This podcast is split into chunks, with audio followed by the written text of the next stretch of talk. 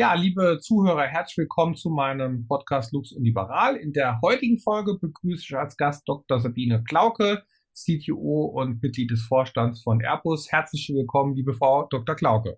Hallo, vielen Dank, dass ich da sein darf. Ja, äh, da freue ich mich auch darüber, weil wir haben auch ein spannendes Thema, an dem wir ja auch beide in verschiedenen äh, Gremien und Funktionen öfters zusammenkommen. Das ist das Thema, wie kommen wir voran in, äh, in Sachen CO2-neutrales, nachhaltiges Fliegen? Wie schaffen wir das mit Rahmenbedingungen im, im, ja, auch im internationalen Wettbewerb? Und da sind Sie natürlich, ja, die Top-Gesprächspartnerin zum Thema Fliegen der Zukunft. Äh, schön, dass Sie da sind. Vielen Dank. Ja, in der Tat gibt es da wahnsinnig viele interessante Themen, äh, die einen als Ingenieur, gerade als Ingenieur natürlich ja wirklich dann auch umtreiben. Ja, Sie leiten ja da ein großes Team. Also Airbus ist ja als einer der zwei Großen da vorne dabei. Ich glaube, 11.000 Ingenieure in der ganzen Welt. Sie sind ja schon auch lange bei Airbus. Und ja, was sind denn die Themen, die Sie da besonders antreiben und was, was hat sich da vielleicht auch in den letzten Jahren getan? Also ist doch jetzt auch eine hohe Geschwindigkeit bei diesen, bei diesen komplexen Themen, die jetzt auch auf Sie bei Airbus zukommen. Mein Airbus ist natürlich stark gewachsen vom absoluten Underdog hin zu ja, einem der, der großen zwei, wie Sie sagen, auch als äh, Endeffekt äh, Leader in der Branche. Ähm, einerseits sind natürlich wahnsinnig viele industrielle Themen. Das sieht man jetzt besonders dann auch in der Phase nach, nach Covid, wo wir ja oh. eine wahnsinnigen Krise, einen Einbruch hatten, ähm, Produktion äh, absolut runtergefahren haben und jetzt eben einen, einen, einen großen äh, Aufschwung wieder in, in der Nachfrage. Ähm, das sind Themen, die uns natürlich jeden Tag beschäftigen. Wir müssen industrieller werden, weiter uns kontinuierlich verbessern in dem Sinne und vor allem erstmal ja, den Kunden, die Kunden zufriedenstellen. Das ist, denke ich, dieses Jahr sehr vordringlich oder was man in 2022 gemerkt hat, äh, von einer Riesenfrage, äh, ja, Nachfragekrise in eine Supply-Krise. Ähm, denn dieses Hochfahren nach Covid ist also einfach wirklich schwierig und, und das ist natürlich erstmal was, was man meistern muss. Insgesamt hat sich aber natürlich über die Jahre, äh, ja, was sind die Themen, die heute im Vordergrund stehen? Wir haben es eben schon gesagt, einerseits ja, muss, musste man in der Zeit überleben. Äh, dann ist alles, was ähm, Product Safety, Sicherheit des Fliegens angeht, kontinuierliche Verbesserung der Flugzeuge ist, ist immer im, im Vordergrund. Gleichzeitig dabei die, die, Digitalisierung und die Digitalisierung aller Prozesse, aber auch des Produkts weiter voranzutreiben. Und ähm, ja, neben den, sagen wir mal, heute täglichen Problemen und alltäglichen Themen, dann eben das große Vorbereiten der Zukunft, denn, denn wir müssen unsere Branche dekarbonisieren. Und das ist in der Luftfahrt schwierig. Da gibt es nicht genau eine Technologie, mit der man das machen kann, sondern man muss sich also wirklich in allen Bereichen umgucken, um, um da entsprechend die, ähm, ja, die technologischen Neuheiten und Neuheiten zusammenzubringen, um das möglich zu machen. Und das ist was, was für uns also wirklich im Zentrum ähm, sagen wir, der Zukunftsforschung steht wir müssen die nächsten Dekaden vorbereiten. Das ist also schon ein Riesenaufbruch, der in der Branche hier äh, voransteht. Ja, und Sie haben ja lange Produktzyklen. Ich habe mir auch mal bei Ihnen die Fertigung angeschaut. Sehr, sehr beeindruckend. Sie haben ja auch da einen langen äh, Rückstau, also viel zu tun. Und die, die Low-Hanging Foods sind ja auch ein Stück weit schon äh, abgeräumt. Und ja, die Kunst bei Ihnen ist ja, Sie müssen äh, auf verschiedene Punkte setzen. Auf der einen Seite das Bestehende verbessern, dann auch das Thema nachhaltige Kraftstoffe für die Langstrecke, auf manchen Punkten eher das Thema auch Brennstoffzelle und, und Wasserstoff. Können Sie uns da vielleicht mal einen, einen Einblick äh, geben, an welchen Strängen derzeit äh, wie, wie gearbeitet wird? Also auf der einen Seite ja. äh, ist ja zu, zu sehen, äh, 2035 wollen Sie Zero Emission äh, Verkehrsflugzeuge in den Markt bringen, also Wasserstoff. Parallel andere Sachen wird ja auch über, über SAF, also über alternative äh, Kraftstoffe laufen. Also wo, in welchem Bereich hat Airbus da gerade was in der Pipeline? Ja, äh, danke. Ähm, in der Tat, wie, wie gesagt, wir gehen davon aus, dass wir eben nicht mit einer Technologie, sozusagen dem Silver Bullet, das ganze Thema lösen können, äh, sondern arbeiten eben auch in verschiedenen Zeithorizonten. Und ähm, das Ganze versuchen wir immer in, in vier verschiedene mal, Säulen zu, äh, zu unterteilen. Einerseits geht es natürlich darum, die Flugzeuge kontinuierlich zu verbessern. Wenn ich heute die neuesten Standards äh, der Flugzeuge angucke, dann sind die 25 Prozent besser in, im Thema Effizienz und CO2-Emissionen. Das heißt, jedes Flugzeug, was heute neu in den Markt eingeführt wird und ein altes Flugzeug ersetzt, verbessert das ganze Thema der Emissionen. Ähm, das ist also die erste Säule, der sogenannte ja, Flottenerneuerung, ähm, die, die, die stattfindet. Wir sehen also, dass äh, durchaus dass, äh, ja, die Prozentzahlen sich da äh, erhöhen, gerade auch jetzt nach Covid. Allerdings sind wir heute immer noch ungefähr bei 25 Prozent in der fliegenden Flotte weltweit sind, sind die neuesten Standards, die neuesten Flugzeuge, die besten äh, und effizientesten Flugzeuge. Das heißt, 75 Prozent der Flugzeuge sind einfach in älteren Standards. Das heißt, jedes, was wir austauschen, äh, wird sich verbessern. Und das geht natürlich kontinuierlich weiter, dass man äh, Materialien verbessert, Leichtbau macht, ähm, Effizienz der Motoren äh, entsprechend äh, steigert. Ähm, zweites Thema ist operativ äh, zu optimieren. Das heißt, wenn wir direkt direkter fliegen können, direkte Steig- und Sinkflüge, ähm, die, ähm, die Warteschleifen vermeiden können, weil wir äh, vom Flugzeug äh, die Flugpläne besser und direkter kommunizieren können in die, in die Flugsteuerungssysteme, ähm, die Air Traffic Management Systeme, ähm, können wir auch 5 bis 10 Prozent in, in, den Kurzstrecken oder Mittelstrecken 10 Prozent einsparen. Das sind Sachen, die man natürlich parallel machen kann. Die sind jetzt ein bisschen weiter im Umfeld um das Flugzeug rum, ähm, sind aber absolut, äh, absolut wichtig. Man kann da auch ein bisschen weiter gucken, wenn man jetzt Flug, Flüge koppelt, so ähnlich wie, ähm, wie Gänse das machen, wenn die ihren Migrationsflug machen. Ähm, dann kann man also über weite Strecken, wenn man jetzt zum Beispiel über den Atlantik fliegt, ähm, das durchaus machen, dass man da in, ja, in solchen Formationsflügen sich bewegt. Ähm, da haben wir auch einen Test geflogen ähm, und das ist also schon, schon Wahnsinn. Ja? Da fliegen die Flugzeuge innerhalb so ungefähr drei Kilometer Abstand. Äh, und wir haben auch da sechs Tonnen CO2 einsparen können. Das mhm. sind ungefähr fünf Prozent. So, dann gibt es eben noch zwei weitere Säulen. Das eine haben Sie eben schon angesprochen. Ähm,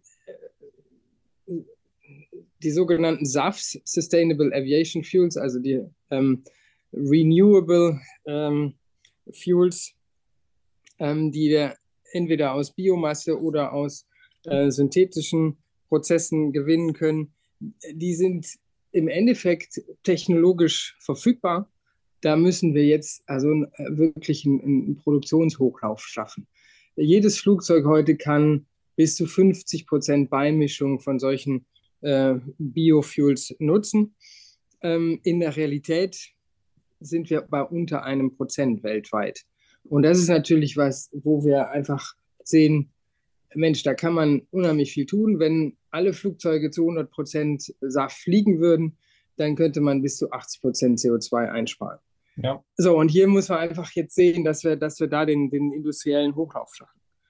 So, und das letzte große Thema ist dann ja. eben disruptiver. Da können wir sicher gleich mhm. dann nochmal drauf eingehen. Ja? Das sind ja auch, sage ich mal, die, die, die drei großen äh, Aspekte, die wir auch mit Wirtschaft und Politik versuchen, im Arbeitskreis äh, klimaneutraler äh, Luftverkehr zu, zu diskutieren mit den Absolut. Kollegen im BMWK. Also gerade bei den bei dem Anflugverfahren, ähm, das ist ja eins der großen Themen, wo wir mit der DFS auch dran sind, auch mit dem DLR ja. zusammen. Da haben wir natürlich oft Zielkonflikte, also gerade im Flughafenbereich. Also die effizienteste Route ist nicht immer die, die vor Ort äh, bei, bei den Flugverfahren gut, gut ankommt. Also da gibt's Potenziale und im oberen Luftraum natürlich auch mit dem ja, Single European Sky, wo wir in Europa auch schon lange dran sind. Da fliegen wir auch noch leider viele, viele Umwege.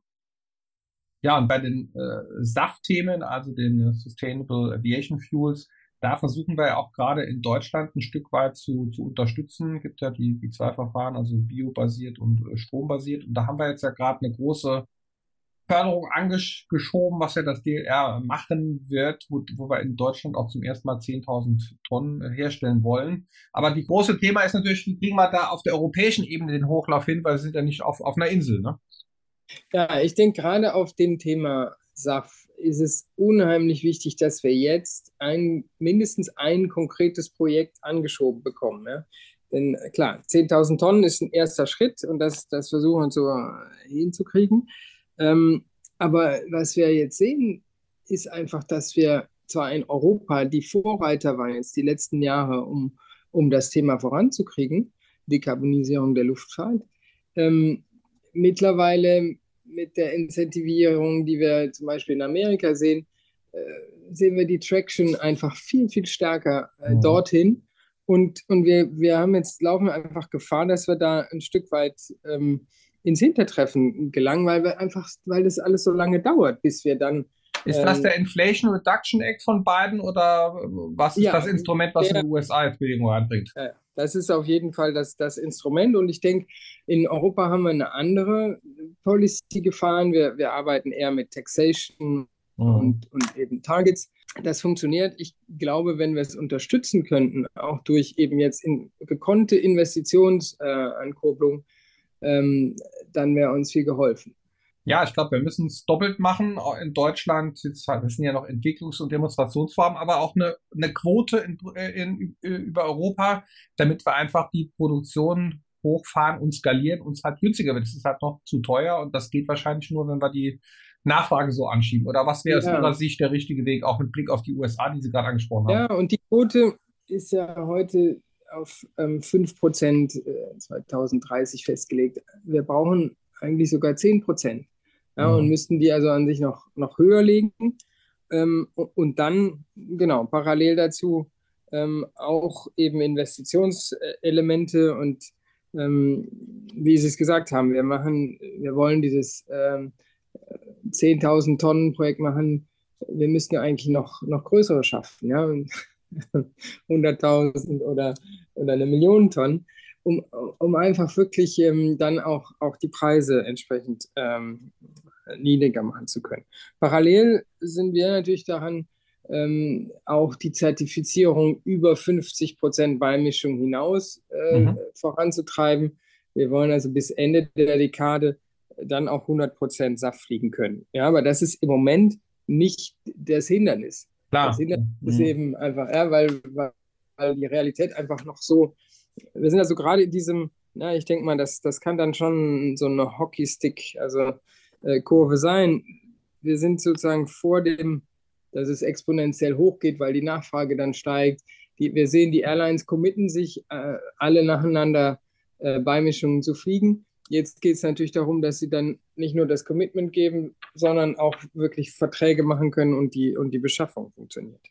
Ja, absolut. Das ist die im Moment noch ein Henne-Ei-Problem ne, an manchen Stellen. Ja, und auf unserer Seite versuchen wir natürlich da auch eben als Katalysator zu agieren. Wir sind kein SAF-Hersteller, was oh. aber unsere eigenen Bedarfe angeht, äh, fliegen wir also sowohl bei Auslieferungsflügen schon seit 2016, äh, je nach Kundenwunsch, ähm, aber für unsere internen Flüge, sei es Testflüge, sei es unsere eigenen Logistikflüge, ähm, haben wir also über die letzten Jahre jetzt auch entsprechend hochgefahren.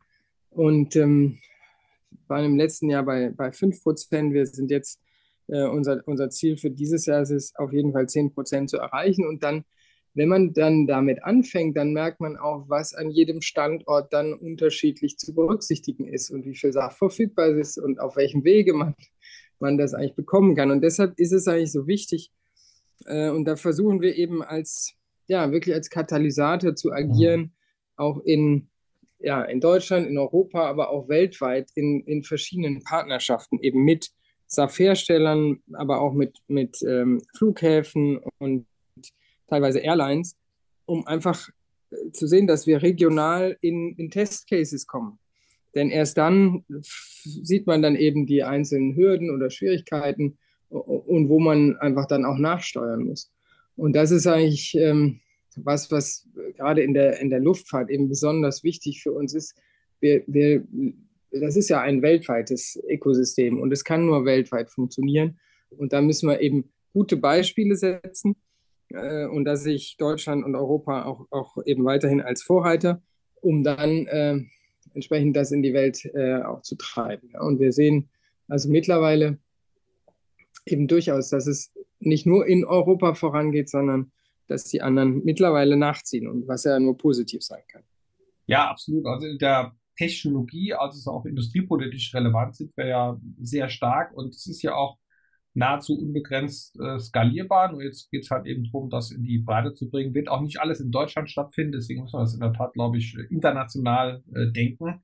Und jetzt, wie gesagt, den, den Rahmen auch gerade in Europa da richtig setzen. Also stimmt, die Amerikaner sind da jetzt zum Glück auch, auch aktiv geworden.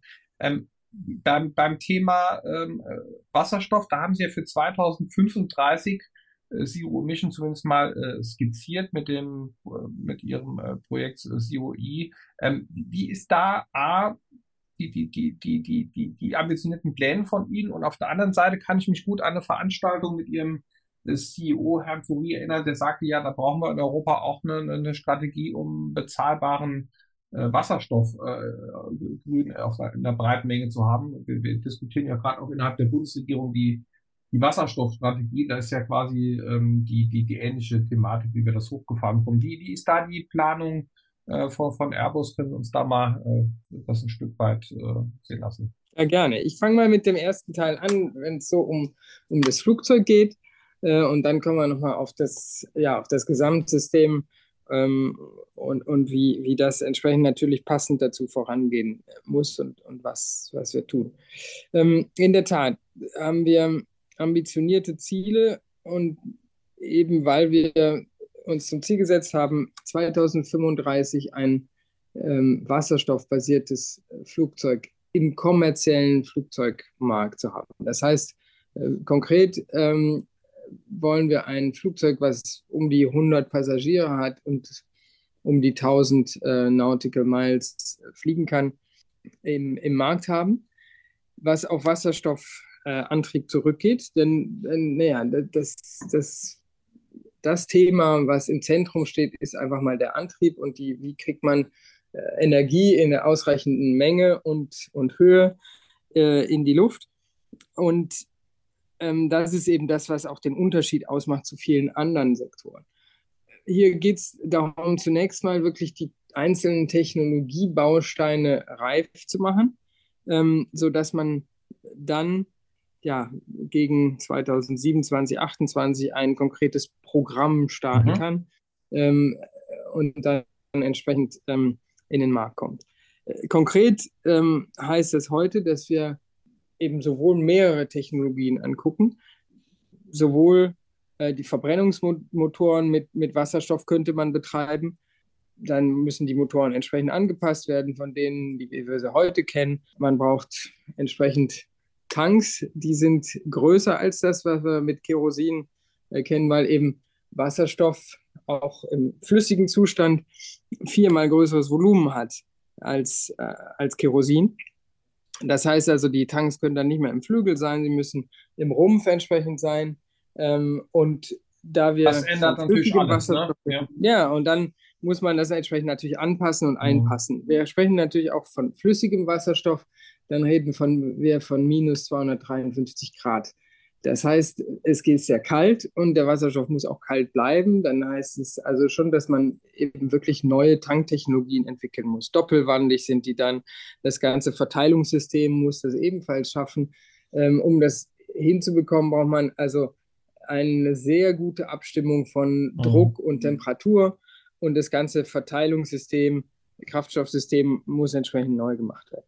Ähm, gleichzeitig sind Brennstoffzellen natürlich eine alternative Antriebsmöglichkeit, ähm, die wir untersuchen, wo wir auch entsprechend ähm, ein Joint Venture gegründet haben mit einem Auto, deutschen Automobilzulieferer äh, und eben, weil das, sagen wir mal, Kerntechnologie ist. Ja? Mhm. Ähm, hier fahren wir also noch doppelgleisig, um dann zu sehen, wird es der Motor, wird es die Brennstoffzelle, wird es ein hybrides ähm, Konstrukt das, sind, das ist ganz wichtig, dass wir all diese Einzeltechnologien jetzt erstmal in den Reifegrad bringen. Und das ist das, was über die letzten zwei Jahre eben auch wahnsinnig äh, stark vorangetrieben wurde und zu sehen ist. Das ist also äh, wirklich ähm, ja, jeden Tag auch wieder inspirierend, wenn man in die einzelnen Standorte geht.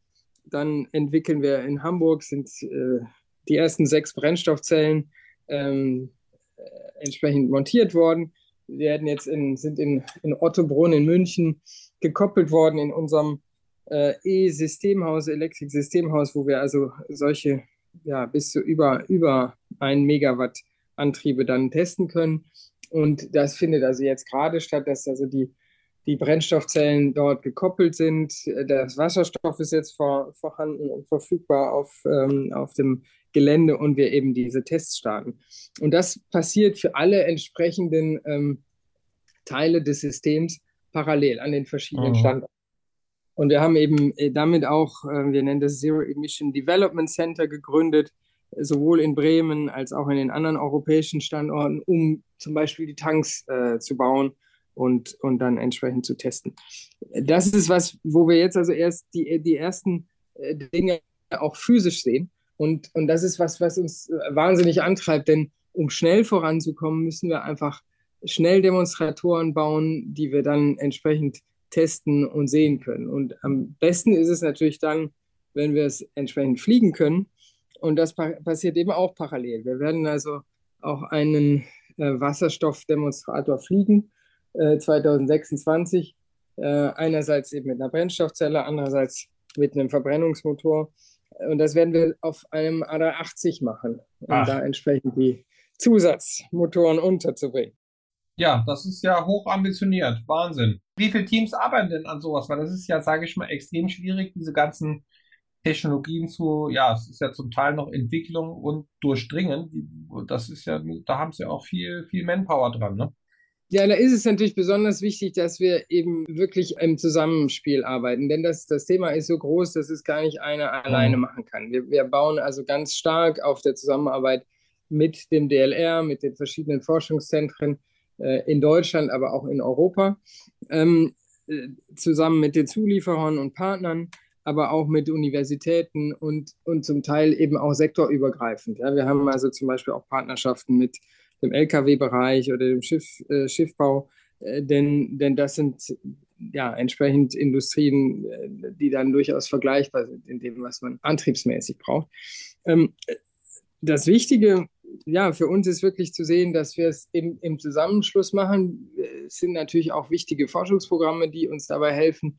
Äh, das äh, LUFO zum Beispiel, das Luftfahrtforschungsprogramm in Deutschland. Und dass die im Zusammenspiel mit den anderen nationalen und europäischen Programmen äh, funktionieren. Mhm. Frankreich ist ja da auch ganz stark europäische Ebene. Ähm, ja, also da gibt es wahrscheinlich, vermute ich mal aus Ihrer Sicht, aber auch noch Wünsche, wie man das weiter Ja, na, na, natürlich ähm, ist in, also auf europäischer Ebene ist das Clean Aviation äh, Projekt das, das, das, was eben alle zusammenbringt. Und man, man sieht also mittlerweile, wie sich wirklich auch alle äh, formieren, um das äh, Thema zusammen hinzubekommen. Ähm, dann LUFO, im Zusammenspiel mit äh, dem Schwesterprogramm sozusagen in Frankreich, aber auch in Spanien, äh, in, in UK. Wir, wir arbeiten da verteilt über unsere Standorte ähm, und dann läuft es einerseits in Koordination und andererseits eben auch in Spezialisierung. In Deutschland zum Beispiel ist eben die Brennstoffzelle und, und alles, was mit dem, ja, mit dem System zusammenhängt, äh, ganz wichtig. Äh, und außerdem die, die Tanksysteme äh, die dann entsprechend ja, in Metall oder in, in, in Composite entsprechend äh, gefertigt werden. Ähm, ja, Sie haben eben angesprochen, dass es natürlich nicht nur ums Flugzeug geht, denn wenn wir 2035 ein Flugzeug haben und das aber nicht tanken können, dann bringt es natürlich auch noch nichts. Und deshalb ist es eben besonders wichtig, dass, ja, und ich habe es eben schon mal gesagt, es ist ein, ja, ein weltweites System, was, wir nennen das immer ähm, ja, Level Playing Field, äh, was wir erreichen müssen über die Welt, ja. ähm, wo es eben auch darum geht, pro Region sieht die Situation unterschiedlich aus. Wir haben also auch hier äh, mit den verschiedenen Flughäfen, sowohl in Deutschland, da haben wir ein Projekt zum Beispiel in Hamburg, äh, was wir mit Flughafen, Hafen, äh, Energieversorger, ähm, Hydrogen- bzw. PTL-Hersteller haben, um, um einfach das System jetzt zu starten und auszuprobieren und damit eben auch die entsprechenden Hürden zu nehmen. Und das haben wir genauso auch in Frankreich, aber auch in Korea, in, in Singapur, in Australien, in Amerika. weil jede Region der Welt eben einen ganz anderen Zugang auch wieder zu den verschiedenen Rohstoffen hat. Ähm, oh. Und hier in Hamburg geht es zum Beispiel darum, dann eben Wasserstoff aus, äh, aus den äh, Vereinigten Emiraten entsprechend anzuliefern und, und zu verarbeiten, äh, direkt vor Ort, dann, äh, dann in Nähe des, äh, des Flughafens.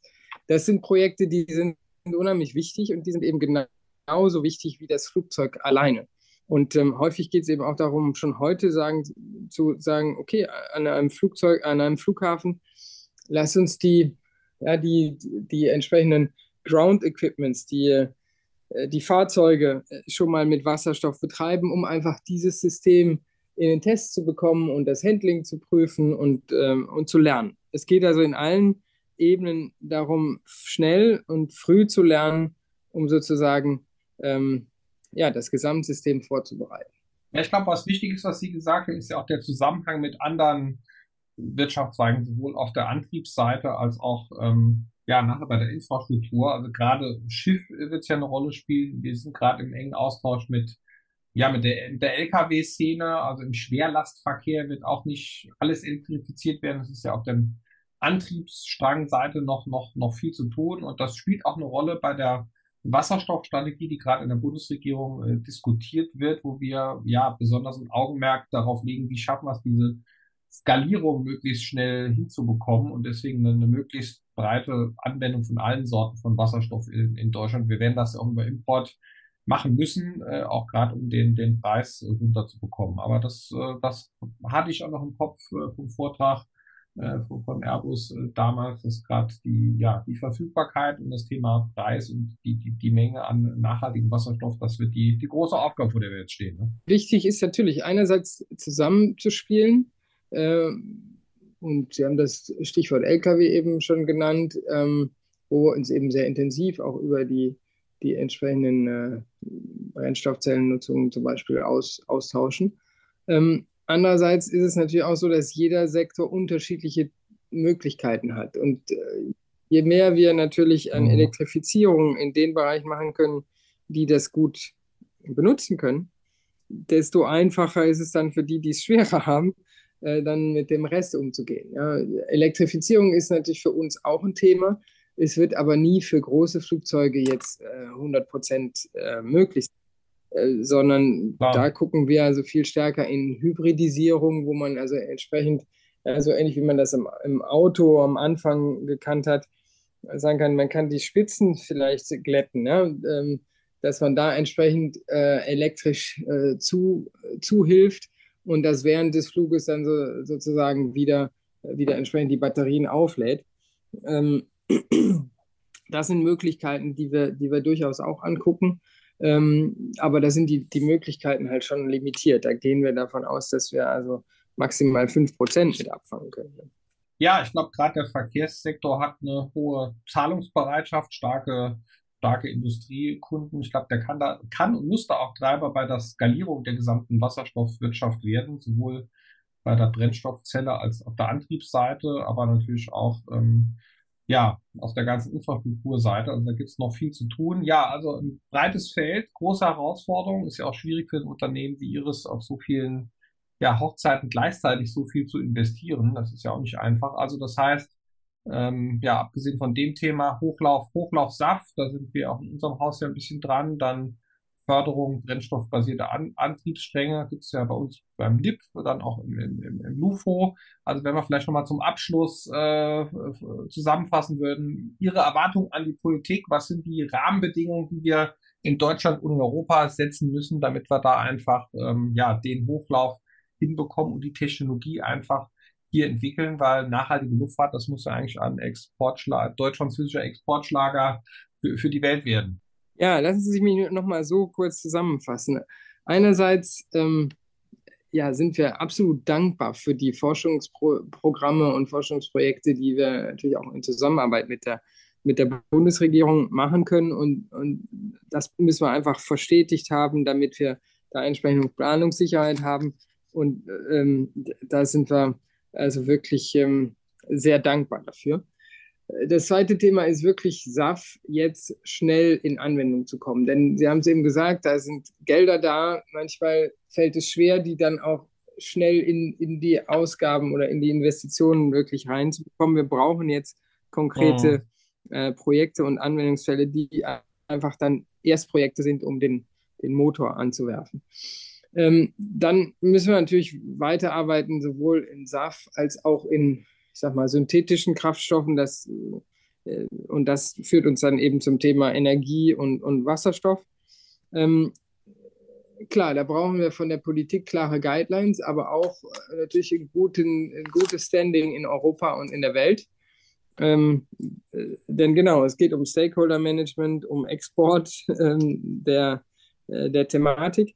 Und äh, da sind wir dann natürlich wieder auch dabei, für dann Zertifizierung, Zulassung äh, und so weiter entsprechend zu kämpfen. Ähm, lassen Sie mich ein letztes Thema dazu ansprechen. Am Ende geht es natürlich auch um Talente und um äh, Ingenieure. Mhm. Ähm, hier haben wir, sehen wir einfach einen, einen riesengroßen Bedarf. Ähm, wir, sind, wir sind wirklich ja, ich bin, ich muss sagen, ich bin sehr positiv dazu, denn wir schaffen es hier wirklich auch junge Leute ähm, in unseren Bereich zu interessieren. Das müssen wir entsprechend weiterfahren und ich kann also nur alle auch bestärken. Das sind so interessante Themen, ähm, was die Technologien angeht, aber was auch natürlich die Verbindung dann mit Digitalisierung und, und Modernisierung äh, entsprechend der Arbeitswelt angeht.